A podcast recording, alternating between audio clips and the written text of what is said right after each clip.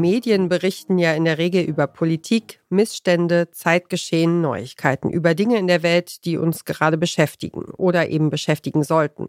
Es gibt aber auch Medien, die über Medien berichten. Lena Kampf, hallo? Hallo Lena, hier ist Holger. Ja, hallo. Ich rufe an wegen Verdachtsberichterstattung. Du bist ja stellvertretende Leiterin des Ressorts für investigative Recherche bei der Süddeutschen Zeitung. Ihr hattet die Tage eine große Geschichte über den Sänger der Band Rammstein gemacht. Dem werden vorgeworfen Machtmissbrauch und sexuelle Übergriffe. Und euer Stück ist genau das, was man Verdachtsberichterstattung nennt, weil Beweise gibt es nicht. Ähm, darf man das überhaupt? Kann ich jetzt einfach so aufschreiben, äh, Lena Kampf hat Robbenbabys mit Hundewelpen geschlagen? Oder muss ich da so ein Fragezeichen dann dahinter machen?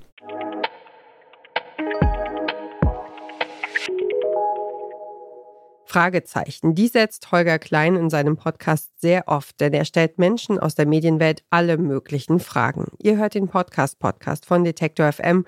Heute empfehlen wir euch Holger ruft an.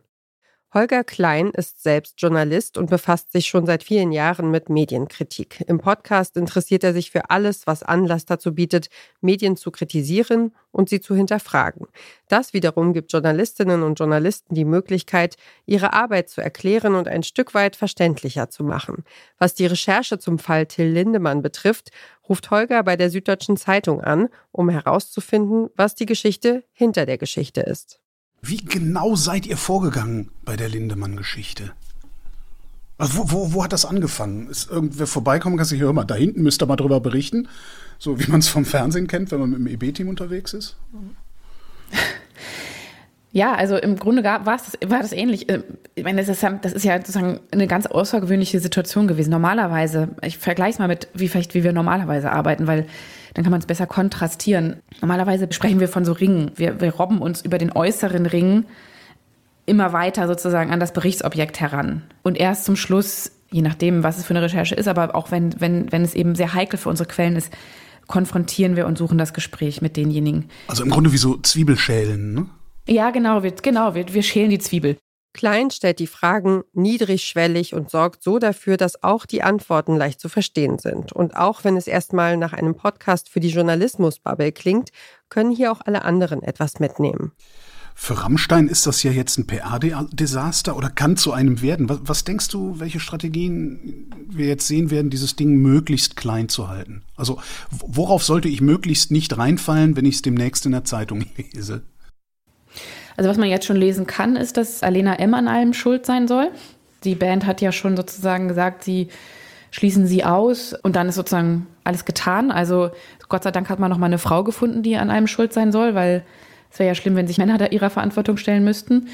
Also das ist auf jeden Fall ein Narrativ, was, was natürlich, also was erwartbar war, aber was, was offenbar auch schon greift, ohne jetzt ihre Rolle da kleinreden zu wollen. Und ich glaube, jetzt auch die Ankündigung, die Vorgänge intern aufzuarbeiten, das ist natürlich richtig. Das ist auch also wichtig, aber die Frage ist, wir wissen bisher noch nicht mal, wer diese Anwaltskanzlei ist, die das machen soll. Das heißt, man kann auch die Arbeit und die Frage der Unabhängigkeit überhaupt nicht überprüfen. Also da würde ich jetzt auch mal ganz vorsichtig sein mit dem, was da am Ende rauskommt, obwohl ich grundsätzlich dafür bin, dass das gemacht wird. Aber es muss natürlich eine absolut unabhängige und auch forensisch und compliance-mäßig erfahrene Kanzlei sein, damit das irgendwelche tragenden Ergebnisse auch produziert. Der Podcast Holger ruft an sucht Antworten auf unterschiedlichste Fragen. Wie funktionieren Recherchen in pädokriminellen Foren? Warum schüren Medien Angst, wenn es ums Heizungsgesetz geht? Und ist Verdachtsberichterstattung eigentlich immer verwerflich? Hier noch ein kleines Fazit zum Fall Rammstein und den Medien. Es gibt ein Fehlverhalten, was beschrieben werden muss oder sollte, auch wenn es keine Ermittlungen gibt. Also da sind wir ganz klar, dass einfach jetzt weiterhin eine ausgewogene Berichterstattung passiert, um dass diese Vorwürfe weiter aufgeklärt werden, denn mm, aus meiner Sicht ist es noch nicht getan. Holger ruft an ist ein Podcast für Menschen, die die Medienwelt besser verstehen wollen. Seit 2020 erscheint jeden Freitag eine neue Folge, produziert vom Online-Magazin Übermedien. Wer diesen Podcast hört, hat zu viele Zeitungen abonniert und stört sich überhaupt nicht daran.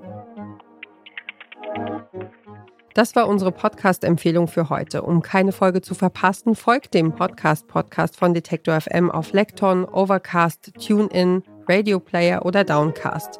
Wenn ihr eine Podcast-Empfehlung habt, die ihr mit der Welt teilen wollt, schreibt uns eine Mail an podcastpodcast.detektor.fm.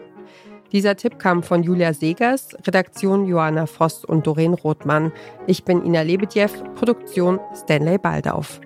Morgen empfehlen wir euch den Podcast Und was machst du am Wochenende? Wir hören uns.